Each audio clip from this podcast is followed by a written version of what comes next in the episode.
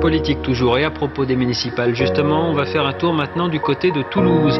Objectif Toulouse, quatrième ville de France, objet de tous les désirs. C'est quoi le programme? Bonjour et bienvenue à tous dans C'est quoi le programme Je suis Milia Legaza, journaliste toulousaine. En collaboration avec le studio de podcast CUDE, nous allons parler des élections municipales toulousaines de 2020. Les 15 et 22 mars prochains, vous allez en effet devoir élire votre maire, le nouveau maire de la ville rose. L'idée de ce podcast, C'est quoi le programme C'est de vous donner envie de voter, mais surtout de vous permettre de voter en sachant pour qui et pourquoi.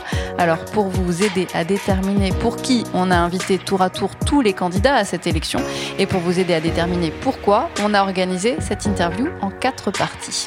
La première, c'est l'entretien d'embauche. Ensuite, ce sont les questions des Toulousains. En troisième partie, le jeu du c'est oui ou c'est non. Et puis, le mot de la fin. C'est quoi le programme de Franck Biasotto C'est maintenant. Avec nous pour cet épisode, la tête de liste Toulouse belle et forte, Franck Biasotto. Bonjour. Bonjour. Comme on a d'abord envie de savoir qui vous êtes, on commence cet entretien, cette rencontre par l'entretien d'embauche, justement. C'est une bonne façon de se présenter. Euh, Franck Biasotto, on a envie de savoir donc qui vous êtes, votre parcours, ce qui a fait que vous en êtes là aujourd'hui, candidat au municipal toulousaine. Bien, écoutez, de formation juridique tout d'abord sur Paris, euh, spécialiste dans l'assurance, assurance de personnes, assurance de crédit et assurance de biens, bien sûr, avoir une vision globale sur l'assurance. Et ensuite, euh, j'ai eu un parcours euh, de, nouveau, de nouveau sur des mutuelles d'assurance, sur des réassureurs. Et en 2001, en 2001, une catastrophe, une catastrophe d'AZF sur Toulouse. Je suis amené à venir travailler à Toulouse et venir soutenir ma famille sur Toulouse.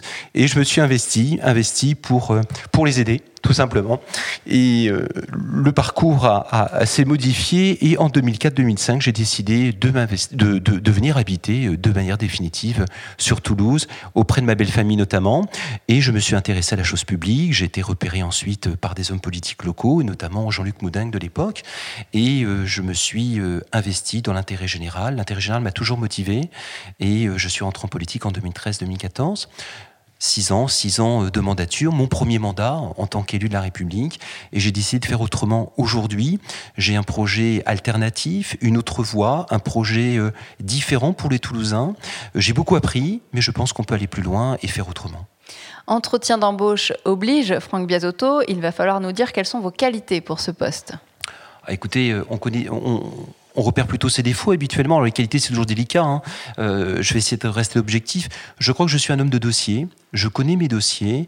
Euh, j'ai, euh, je suis curieux, donc je, je, je vais jusqu'au fond des choses et je suis tenace. Je ne lâche rien, et d'autant plus pour Toulouse, je crois qu'il il ne faudra rien lâcher, imposer Toulouse en France et en Europe, pour ne pas dire dans le monde, et donc aller jusqu'au bout des choses, défendre haut et fort les couleurs des Toulousains.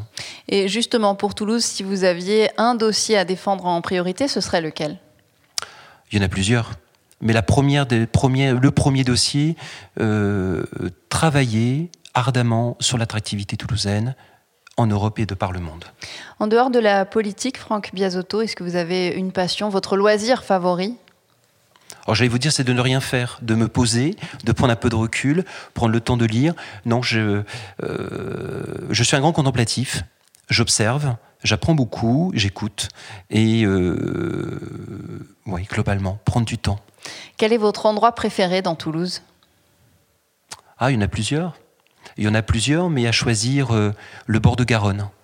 Et puis la petite question incontournable, à quoi vous pensez le matin en vous rasant, Franck Biasotto Bah, tout d'abord au- à l'emploi du temps du jour.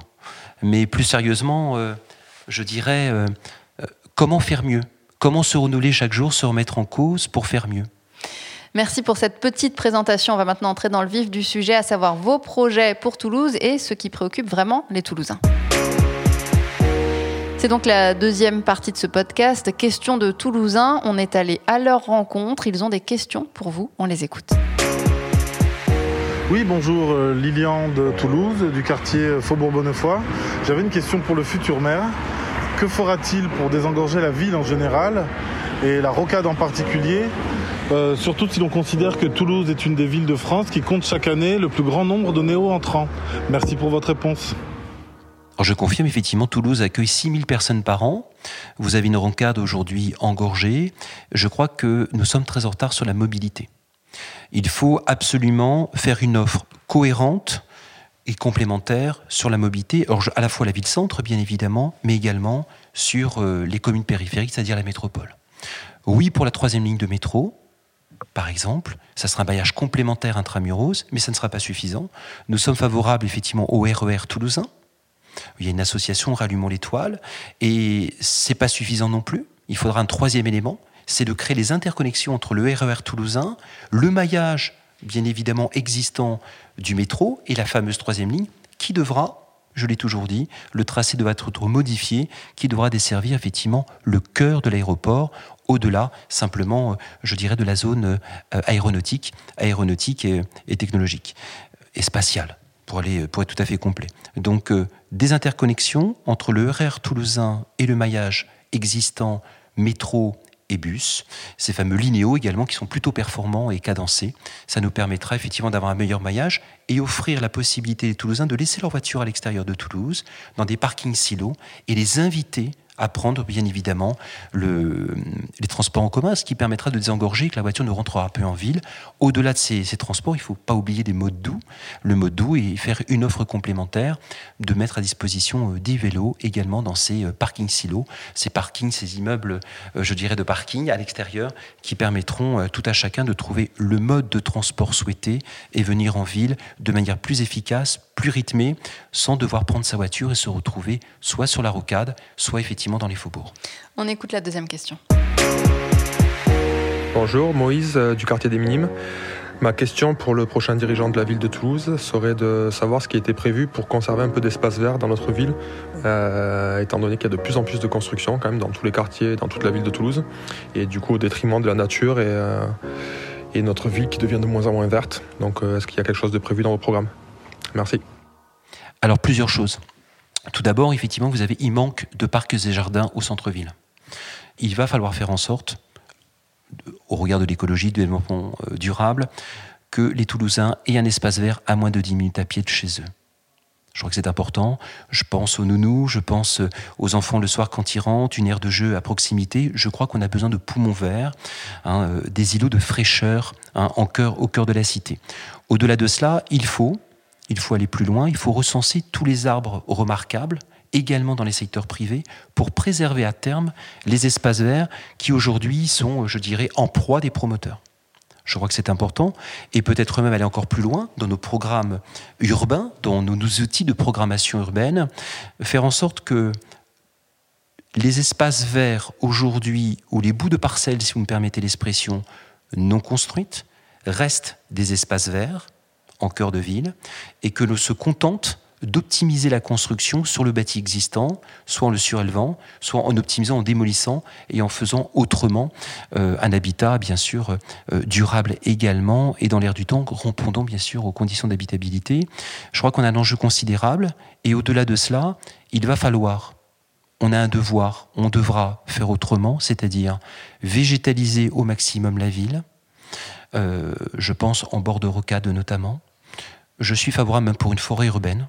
On a encore de la place. Ça sera un choix politique, bien évidemment, et végétaliser tout le domaine public, lorsque c'est possible. Soit en pleine terre, soit par des bacs, mais on devra effectivement végétaliser au maximum. En 2038, il est prévu que nous ayons la température de l'Andalousie ici à Toulouse. Donc les enjeux sont considérables. Troisième question. Bénédicte euh, du quartier Saint-Cyprien. Euh, en fait, j'ai une question pour euh, le futur ou la future maire de Toulouse. Tous les matins, quand je vais au travail, je croise des gens qui dorment dans des conditions complètement aberrantes. Donc, j'aurais voulu savoir s'il y avait quelque chose de prévu pour tous ces gens et qu'on ne voit plus ça dans nos quartiers, ni dans le mien, ni dans les autres d'ailleurs de la ville, en 2020. Merci beaucoup. Alors, c'est un vaste sujet effectivement, les personnes qui sont à la rue, euh, soit ce sont des personnes qui sont passées euh, en dehors du filtre existant aujourd'hui de la cohésion sociale, ce que l'on appelle des aides existantes. Donc il y a une véritable politique d'aller vers qu'il faut faire auprès des gens qui ne connaissent pas leurs droits. Ça, c'est important. Au-delà de cela, euh, des personnes qui arrivent sur le territoire, je pense qu'il y en aura de plus en plus. Aujourd'hui, l'hébergement, c'est une compétence de l'État. Le logement, c'est une compétence de la ville de Toulouse. Mais on se rend compte que sur l'hébergement, qui est la compétence de l'État, l'État est de moins en moins présent. je crois qu'il ne faut pas avoir peur d'aller au-delà de sa compétence municipale. On ne peut pas laisser les gens à la rue et il faudra prévoir un hébergement, bien évidemment. Alors, on a de l'hébergement d'urgence, mais il est complètement engorgé. J'ai concouru également au développement du logement d'abord en 2017 et 2018. C'est une bonne chose, mais je pense qu'il faut créer aussi un habitat alternatif, c'est-à-dire créer un SAS avant de rentrer dans du logement, je dirais classique, périn. Il faut, je crois, trouver une nouvelle étape au-delà de l'hébergement, au-delà du logement euh, d'abord, recevoir, accueillir sur le territoire toulousain et métropolitain décemment les personnes qui ne sont pas encore arrivées dans la phase du logement d'abord, entre l'hébergement et le logement d'abord, c'est-à-dire euh, des terrains familiaux, par exemple, où les gens pourraient la possibilité, dans un premier temps, de poser leur caravane, poser leur tente, poser leur mobilhome, dans l'attente, effectivement, de véritablement de trouver une solution plus pérenne, donc pour éviter euh, des campements sauvages et surtout dans des conditions inhumaines et dans des conditions d'hygiène et de sécurité qui ne sont pas remplies. On passe à la dernière question. Bonjour, Nicolas de Toulouse. Je trouve que c'est très compliqué de vivre ensemble aujourd'hui à Toulouse, entre l'insécurité et les incivilités. Alors je sais bien que c'est partout pareil, mais je voudrais savoir si vous aviez des idées précises pour qu'on puisse vivre ensemble sereinement dans notre belle ville. Merci. C'est essentiellement le, sujet de la sécurité, j'imagine, le mieux vivre ensemble. Aujourd'hui, vous avez une police municipale qui passe dans les faubourgs en voiture, des patrouilles en voiture. Nous, ce que nous proposons dans notre liste Toulouse-Belle et Forte, c'est une police municipale de l'îlotage, c'est-à-dire une police municipale à pied, en contact des gens, recréer du lien dans les faubourgs, dans tous les quartiers toulousains. Nous créerons effectivement des postes de police municipaux à demeure. Ils seront à l'écoute également des riverains, ceux qui veulent venir les rencontrer, bien évidemment. Leur premier travail, comme je vous le disais, devront bien sûr quadriller la totalité, la totalité du territoire et du quartier dans lequel ils sont. Écouter, être identifié des associations, des parents d'élèves à la sortie des écoles, euh, avec les clubs de troisième âge. Et euh, surtout, leur présence permettra de quoi? Apaiser les conflits du quotidien, toutes les incivilités, et euh, recréer du lien. C'est ce qui manque, tout simplement. Avoir des référents, des gens identifiés dans les quartiers et à pied au cœur des faubourgs. Merci Franck Biasotto d'avoir répondu à ces questions. On va maintenant passer au jeu de c'est oui ou c'est non. Ça ne vous aura donc pas échappé, la règle du jeu est dans le titre. Comme son nom l'indique, vous ne pourrez répondre que par oui ou par non. C'est pas évident comme exercice, tellement pas évident qu'on vous laisse quand même deux jokers. Vous êtes prêts? Je suis prêt. Il y a une douzaine de questions. La première, pensez-vous poursuivre sur la voie de la vidéosurveillance? Oui. Le téléphérique entre Rangueil et Loncopole verra-t-il le jour? Oui. La LGV Toulouse-Bordeaux sera-t-elle mise en service au cours du prochain mandat? Ça dépend de l'État, mais je souhaiterais, oui. Êtes-vous favorable au port du voile dans les lieux publics? Si on se réfère à la loi, c'est non, mais je dirais non pour la burqa. Allez-vous établir la gratuité dans les cantines des écoles primaires pour les plus modestes? Si je peux, je le fais. Les jeunes auront-ils de vraies réductions sur les tickets de transport en commun? On a le meilleur ticket de France. Je pense que je, je, nous ferons un effort sur les seniors, mais je ne pourrai pas aller plus loin sur, euh, sur les jeunes. Les impôts locaux vont-ils augmenter? Non, ce n'est pas souhaitable. Êtes-vous pour les terrasses chauffées? Oui. La tour Matabio va-t-elle sortir de terre? Je ne pense pas. Allez-vous revoir à la baisse l'heure de fermeture des bars toulousains? Non. Êtes-vous pour la piétonisation de la rue de Metz? Euh, c'est un sujet, effectivement, qui est posé par les Toulousains. Je mettrai en place une commission pour y travailler ensemble. Je pense que c'est difficile, ça mériterait qu'elle soit moins fréquentée par la voiture, mais c'est un axe pénétrant qui rejoint un pont et c'est compliqué. Connaissez-vous le prix d'un ticket de métro à Toulouse? 1,70. Celui d'une baguette de pain entre 0,90 et 1,30€, tout dépend si c'est une baguette ordinaire ou une baguette de campagne. Est-ce que vous pensez que le Stade toulousain va être champion de France cette année? C'est souhaitable, oui. Est-ce que vous avez déjà assisté à un concert au bikini? Oui. Est-ce que vous êtes déjà allé bronzer sur les berges de la Garonne? Non. Merci Franck Biasotto de vous être prêté à ce petit jeu. Ce podcast touche à sa fin. Merci d'avoir été avec nous. Je rappelle, Franck Biasotto, que vous êtes la tête de liste Toulouse belle et forte pour les municipales toulousaines, des élections qui auront lieu les 15 et 22 mars prochains. Vous briguez donc un mandat de 6 ans à la mairie de Toulouse. Et dans ce podcast, nous avons décidé de laisser le mot de la fin à notre invité. On va d'ailleurs se quitter là-dessus sur votre mot de la fin, Franck Biasotto, si vous deviez définir Toulouse en un mot.